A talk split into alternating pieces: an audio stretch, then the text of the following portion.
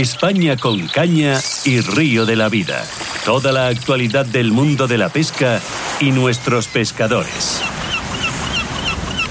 Bueno, hoy, hoy, hoy nuestro Oscar Arratia. Por cierto, ya os adelanto, en el programa de la próxima semana voy a tener conmigo aquí en los estudios a don Oscar Arratia.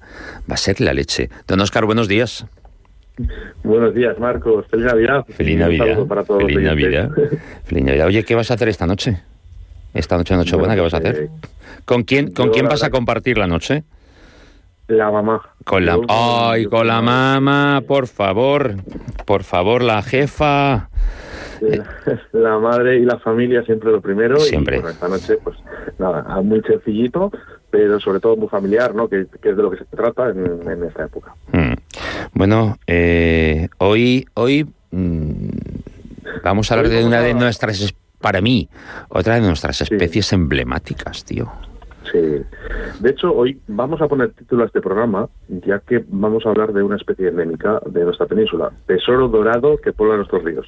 tesoro dorado me gusta, ¿eh? me gusta, me gusta, me gusta, yo, no me he inventado este título, se lo ha inventado nuestro entrevistado de hoy, y después de la trucha, Es un poco una simbiosis, ¿no? Para, para esta gente, ¿no? La temporada de salmónidos finaliza, pero tras ella, en pleno otoño, comienza una época hasta el inicio de la siguiente, en la que podemos seguir disfrutando de la pesca con mosca. Y lógicamente el barbo ¿no? es uno de los peces más emblemáticos. Hoy hablamos con Antonio del Amor, que ha decidido estudiar durante gran parte de su vida y grabar eh, unas buenísimas imágenes de este fantástico pez. Buenos días, Antonio. Hola, buenos días. Don Antonio Orredo Barbo, buenos días. buenos días, buenos días.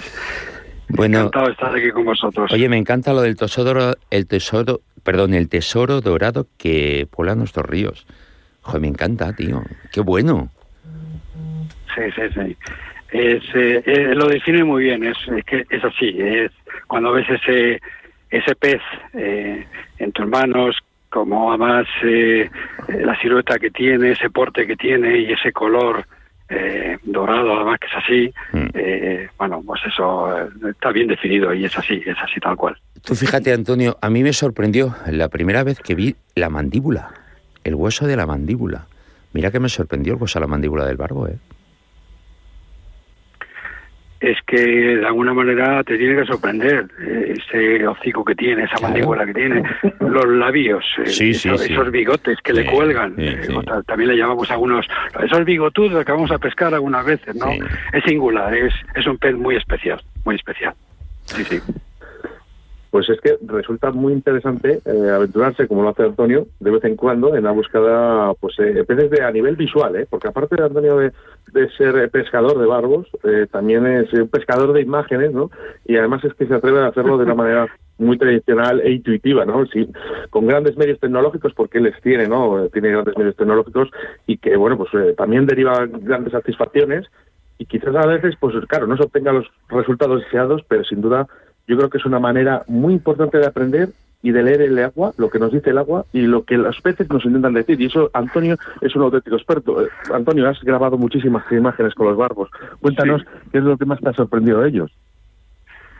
Bueno, mira, al final lo que tú, tú lo has dicho, me he pasado muchísimos años pescándolo y estos últimos 12 precisamente a mosca, pero es bonito observar al pez en su medio durante toda la época del año, porque además eh, aprendes de, ese pez, aprendes sus comportamientos dentro de, sus hábitats que hace en cada época del año y solamente verlos, verlos en la época de remonte, de fresa, en la posfresa, lo que es eh, durante eh, las jornadas que vas a los embalses, a los ríos, etcétera, te quedas embobado, te quedas embobado, pero cualquier pez, pero el barbo, no sé por qué, quizás por por esta silueta que tiene, por esa, eh, por lo por lo por lo de alguna manera deportivo que es en su pesca y su y pues me gusta siempre observarlo porque tenerlo en las manos después de haberlo capturado, tenerlo y soltarlo y demás está muy bien, pero ¿por qué no observarlo como me pasa también con la trucha, ¿no? Es decir, ¿qué, qué hace durante el resto del año? ¿Cómo se reproduce? ¿Cómo se comporta?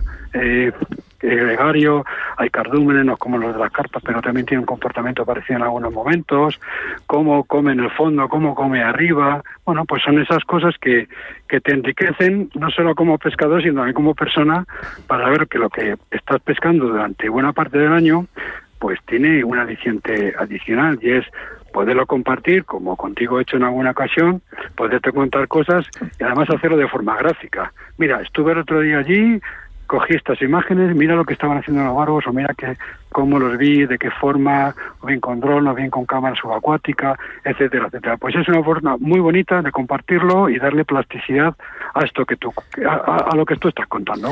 ¿Ves, Oscar, escuchando a Antonio, ves por qué te digo que tienes que bucear conmigo? al final lo consigues, ¿eh? Al final, es que, eh, Antonio, eh, a mí me gusta mucho eh, bucear con la cámara, ver el comportamiento, como tú dices, de nuestros peces bajo el agua. A mí me encanta. Claro que sí. Me encanta. Creo, creo que deberíamos hacerlo todos para aprender mucho más. Para aprender mucho más pues de, de, como yo digo, joder, nos dan momentos de felicidad absoluta. Eh, esas picadas, esa lucha hasta que lo tienes, como dices, en tus manos. Pero deberíamos, deberíamos meternos abajo, meternos bajo el agua y observarlos.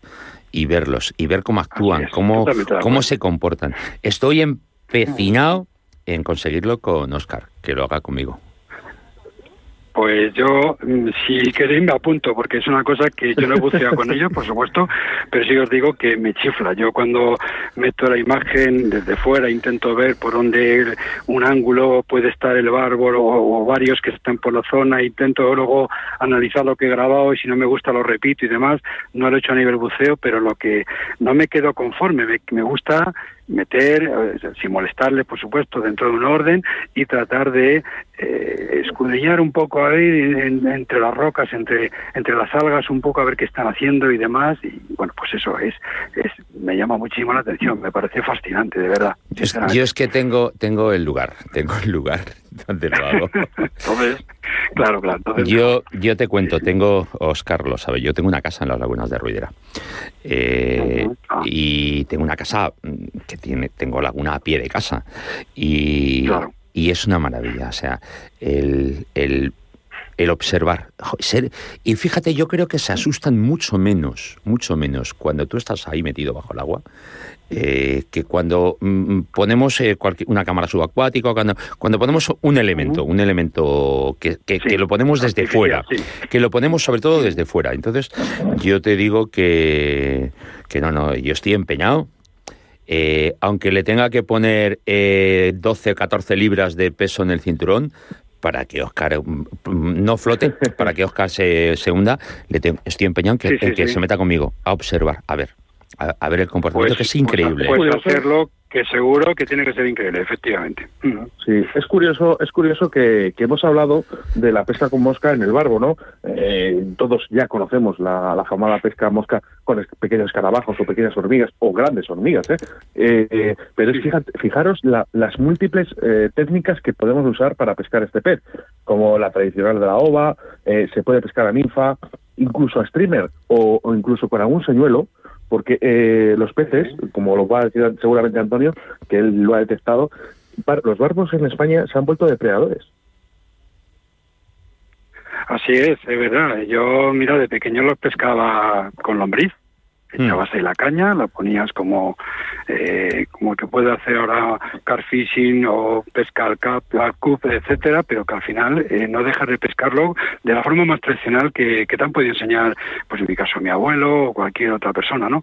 Pero hay muchas formas, porque el barbo no solo se está eh, en una capa del agua eh, moviéndose o, interactuando con otros con otros peces o comiendo, reproduciéndose, sino que eh, se, se, comporta tan diverso a lo largo del año y en la misma época inclusive, está arriba, está abajo y demás.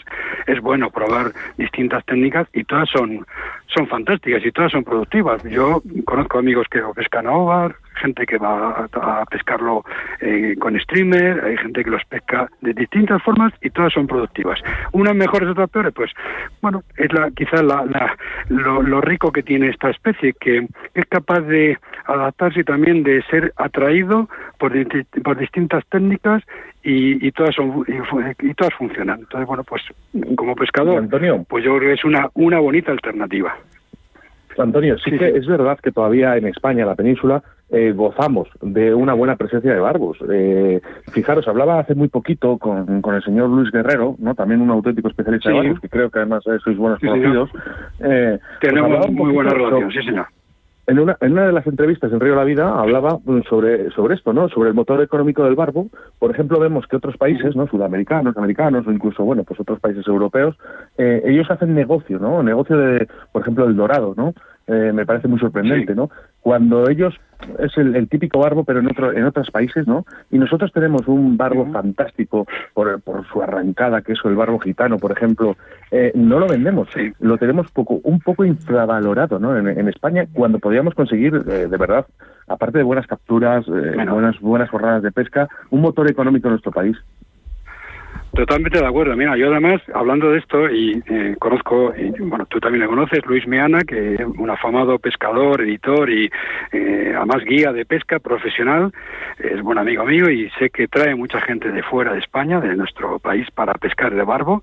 Se le dedica bastantes jornadas al cabo del año en guiar a personas extranjeras que quieren pescar esta especie aquí en nuestro país y, y hay pocos, no, o sea, yo no conozco, eh, yo por nombre no conozco a nadie más, pero quiere decir que que, hay una minoría, por, por, decirlo de alguna manera, que se dedican próximamente a esto cuando hay una hay, hay un potencial. Es cierto, es cierto lo que dices tú que que la población está menguando, se va notando. Yo hay una hay un embalse concreto que es Valdecañas que ha cambiado drásticamente en cuestión de cinco años, sin, exagerar, en cuestión de cinco años.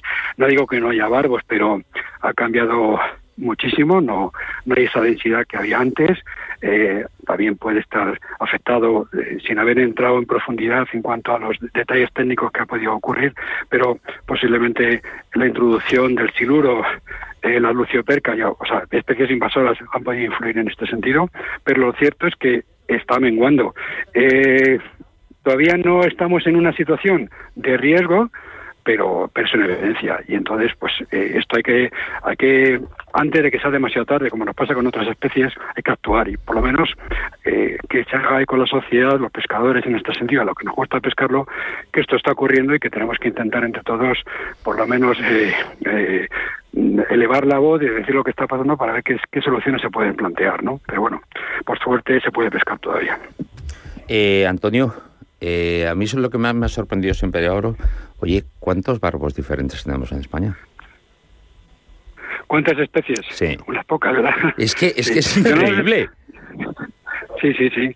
Tenemos una variedad, además, pues eso, que, que, mm, eh, en determinadas cuencas y esta geografía española tiene abundancia de ellos en, en tanto zonas de montaña, de meseta y demás, pues tenemos dentro de toda esta especie endémica, pues tenemos una gran variedad de, de subespecies, ¿no? De alguna manera.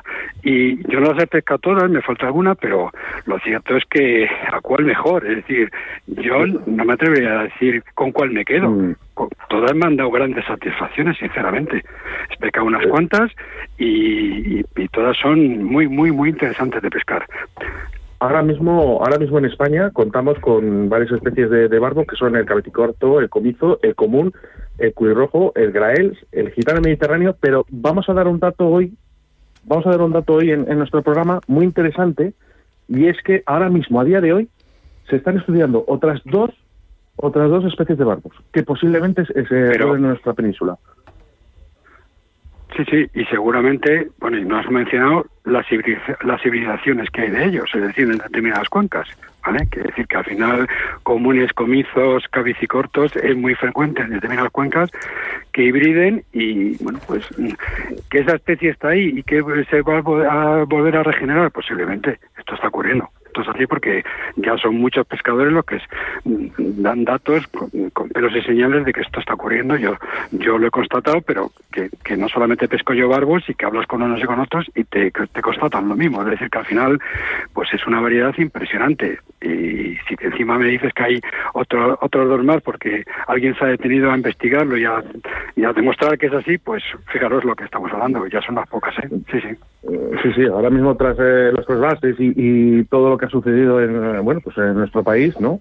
Con las presas, eh, se están identificando dos, dos especies más de barbos que en un futuro espero poder eh, hacer un programa sobre ello, ¿no? Y hablar que, que tenemos otras dos especies más que sería muy interesante para nuestra península, de verdad. Sobre todo eh, con, eh, sí, sí. para lo que supone el motor económico, mira, hace muy poco la Fundación Artemisa, que ha publicado un estudio sobre el macho montes, ya se está hablando de crear el quinto macho en España. De los cuatro actuales Fíjate. diferentes, crear el quinto macho. Al final, claro. ya, ya, no, ya no solo es el crecimiento de nuestra biodiversidad, sino el crecimiento para el motor económico. Eh, el que tú le digas a un. A, llegue cualquier pescador extranjero, europeo, americano y demás, y diga, no, no, ¿cuántas, cuántas diferentes variedades de barbo puedo pescar en España? No, no, pues te vamos a plantear dos más. Es un atractivo brutal. Es muy, muy interesante, muy interesante. Y espero, y espero que Antonio, a través de su página, Pescata Minuta, donde podamos ver sí. fantásticos documentales sobre el barbo, porque de verdad que estamos hablando ante una persona que ha dedicado parte de su vida a estudiarles, a grabarles, a pescarles, y estamos hablando con un auténtico profesional. Antonio, mmm, a nuestros oyentes, yo creo que, que entren ¿no? en Pescata Minuta, que van a ver la fresa del barbo, el remonte, van a ver imágenes únicas. Por supuesto, yo, la, fíjate que tú ya me conoces, yo esto es un canal libre, lo tengo también en YouTube, lo, donde están todos los vídeos, en la página web hay un artículo dedicado específico al barbo, de forma muy general se habla de todas estas especies que hemos nombrado antes, ya se apuntaba en esto de las civilizaciones ahí, porque ya vienen estos estudios de gente muy profesional y, y teólogos muy de, de, mucho renombre que ya lo vienen investigando, y yo lo que intento es amplificar un poco este conocimiento del barbo y que, que llegue a más gente, que llegue a más a pescadores, porque tú lo has dicho en, el, en, en la introducción, y después de la trucha hay uno, una buena alternativa y es el barbo, sí. entre otras especies. Pero el barbo, que es nuestro y que lleva con nosotros tantos años, oye, es una de las magníficas eh, especies que podemos pescar a mosca y con otras modalidades. Vio no en vano, eh, Antonio, te he llamado o rey do barbo. Eh, porque después de, de, de, de, bueno, pues un poco ver, buscar, ver todo y tal, digo, joder, mira, mira que puedes saber Antonio de Barbos, o sea, es alucinante. Pues, bueno, Pero, dime. No, que iba a decir que eh, Luis Guerrero, Luis Meana, eh, Carlos del Rey, yo conozco muchísima gente que la que ha pescado algunos mucho antes que yo. Yo lo llevo pescando toda la vida, pero quizá la mosca dos años para acá. Pero hay verdaderos expertos de pescar barbos eh, en España, gente que te puede puede contar a los oyentes a, en el programa, que puede aportar mucho más. Yo soy uno de ellos, uno más, que intento aportar mi granito de arena, pero que el, barco, el barbo lo merece. El barbo da mucho de sí en cualquiera de las modalidades y vale la pena por reflexionar sobre él.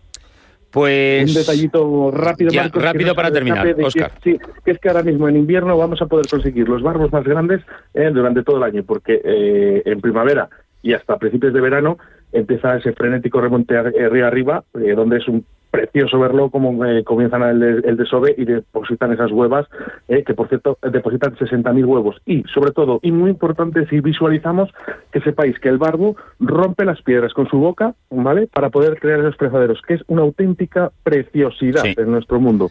Muchísimas gracias.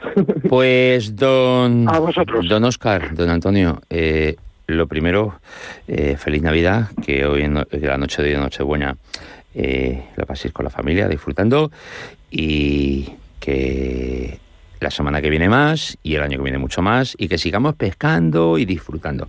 Fuerte abrazo a los dos. Pues igualmente, igualmente feliz Navidad. Venga, hasta luego. Un saludo, adiós.